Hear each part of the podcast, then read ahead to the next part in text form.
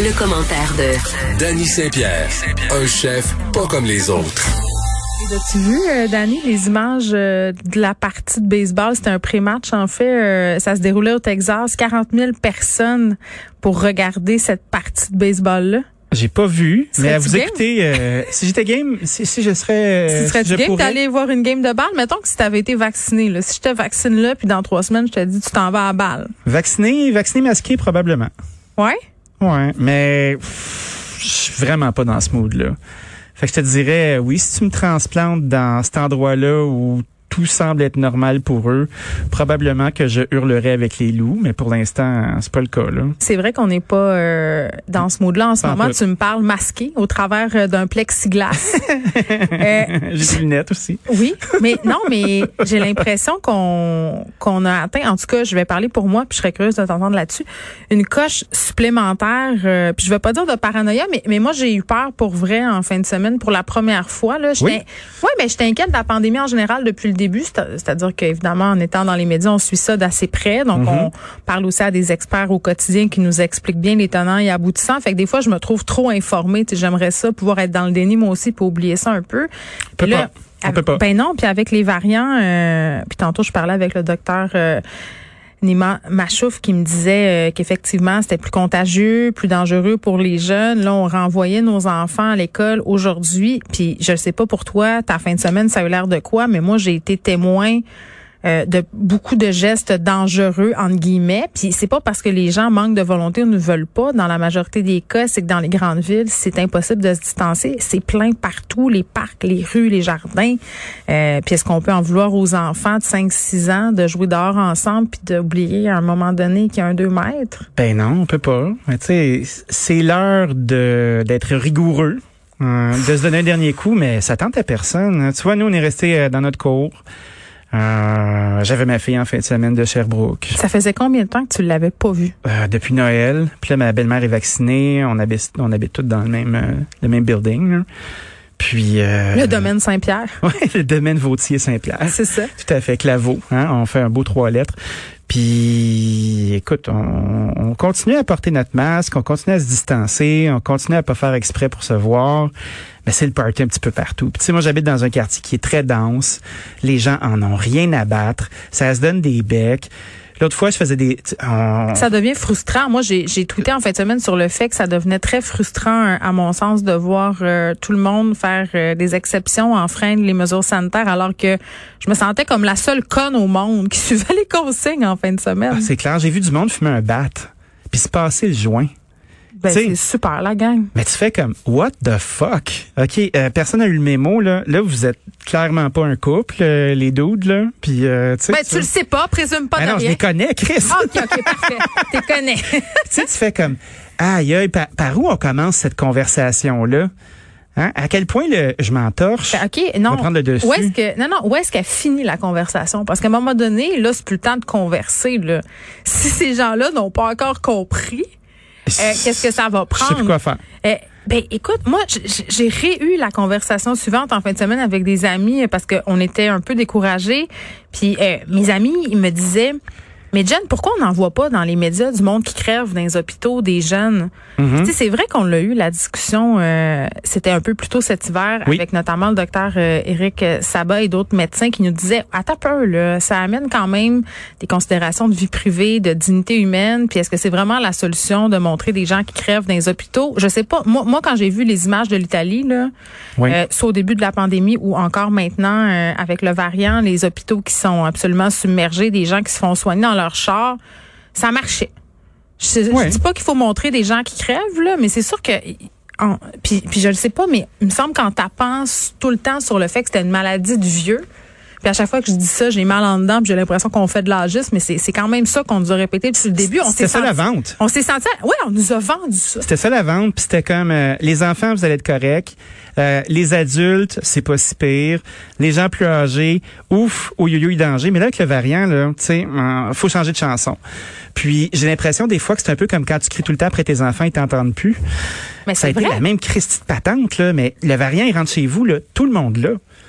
Oui, ben c'est ce que le les ce que experts disent et par ailleurs euh, des gens très bien informés du milieu médiatique euh, dans mon entourage sont écœurés, n'écoutent même plus les points de presse, n'étaient même pas au non. courant qu'il y avait un point de presse ce soir parce que on n'est plus capable. Tout à fait. Fait que qu'est-ce qui va, qu'est-ce qui va se passer? On n'est plus capable, on se distance plus, tout le monde fume des battes. Regarde du côté Le de l'Ontario, Ben tu vas le voir, qu'est-ce qui va se passer, c'est c'est la prophétie. Mais à chaque fois, on voit que l'Europe a plusieurs semaines d'avance. Après ça, tu regardes les Ontaries. Puis après ça, évidemment, ça va arriver chez nous. La vraie question qu'on doit se poser, c'est pourquoi avons-nous relâché les mesures? Ben moi c'est ça qui me fâche. Je comprends pas. C'est ce qui me rend complètement euh, je suis abasourdie en fait, puis je trouve ça complètement irresponsable de la part du gouvernement d'avoir vu ça aller un peu partout et de n'avoir rien fait. On l'a d'en face. Depuis le début, à chaque fois, ça se passe trois semaines d'avance. Pourquoi on aurait été euh, un peuple élu C'est la santé mentale. qui aurait euh, réussi à échapper à tout ça? Non, c'est à cause de la santé mentale. Moi, j'arrête pas de le dire qu'on a fait des choix politiques, pas des choix de santé publique, qu'on a Mhm. manqué de courage, parce que c'est sûr que si on n'avait pas slacké sa mesure sanitaire il y a deux semaines, ça aurait rué dans les brancards.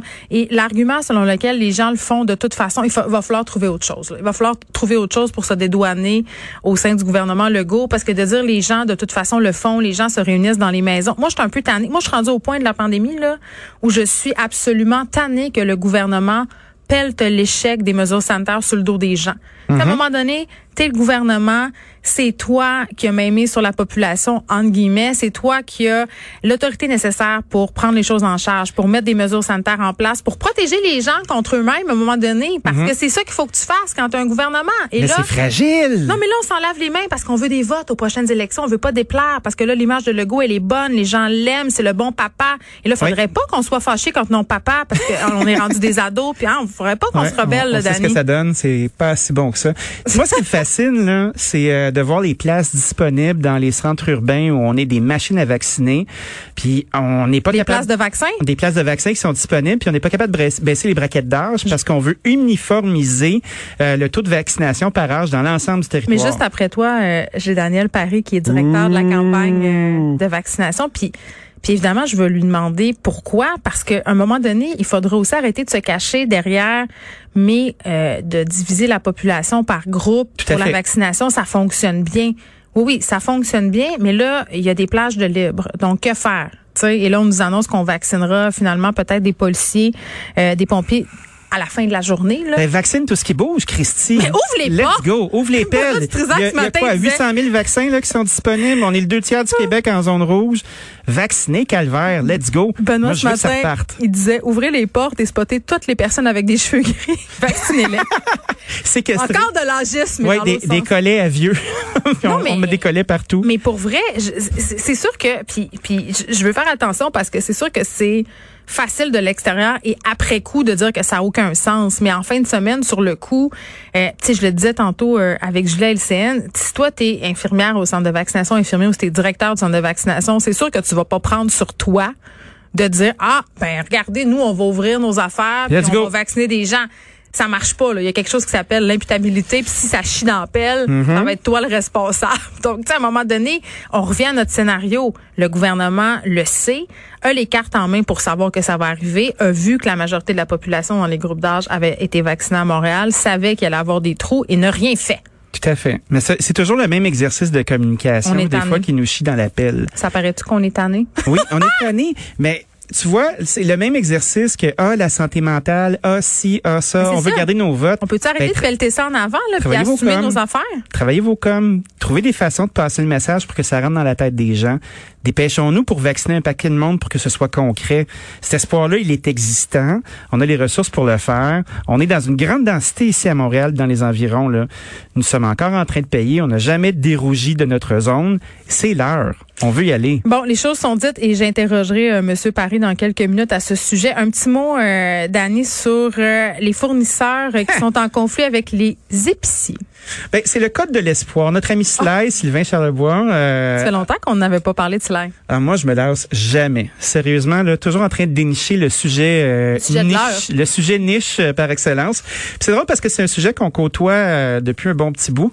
C'est le fait que les chaînes d'approvisionnement vont percevoir une espèce de taxe maison pour auprès de leurs fournisseurs pour améliorer leur infrastructure. Fait que, tu exemple, tu es un, es un gros détaillant, tu es une bannière d'épicerie, puis tu décides pour financer ton infrastructure ou une nouvelle façon d'être capable de vendre en ligne ou d'avoir un poste, un centre de distribution ou quelque chose comme ça, ben de d'augmenter un certain pourcentage euh, du prix que tu vas prendre à ton fournisseur. Fait que, le fabricant va perdre des marges, déjà que les marges sont minces, puis on se demande après ça pourquoi les prix augmentent.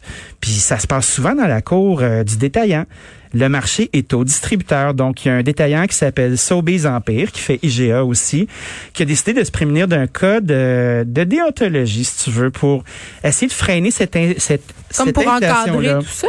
Ouais. Arrêter de prendre des décisions unilatérales, puis de stratagèmes de dernière minute, de bonnes affaires honnêtes.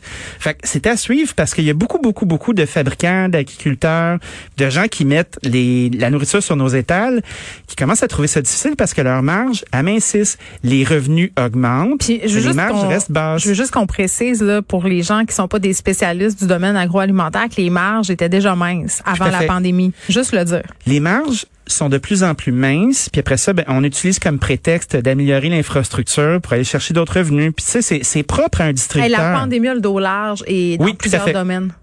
Donc, euh, c'est ce qu'on voit.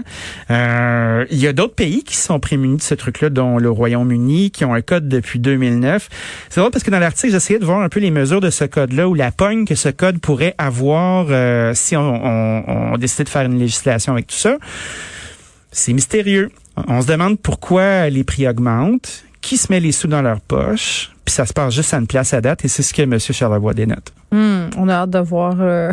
Ben, j'y parle, j'y parle demain là, fait que je vais fouiller là-dedans. Est-ce qu'il va être à l'addition en fin de semaine? Oui, il va être à l'addition en fin de semaine. Euh, on va faire. Euh, il a sorti. Vous allez faire de la réédition de compte à l'addition. Tout à fait. On va, on va stacker un gros bill, puis on va parler de nourriture transformée, puis arrêter de démoniser ce secteur-là de l'économie euh, agroalimentaire, qui est super important parce que c'est une façon rentable de nourrir les gens de la qualité si c'est bien fait. Et aussi d'utiliser des produits qu'on jetterait autrement. Je pense entre autres à des légumes et à des fruits un peu moins frais. Il y a sortes, il y a toutes sortes d'affaires comme ça qu'il faut considérer. Non, mais pour vrai, comme quand on fait de la transformation en épicerie, à un mm-hmm. moment donné, euh, c'est pas pour rien qu'on fait ça. Merci, Tani. À demain.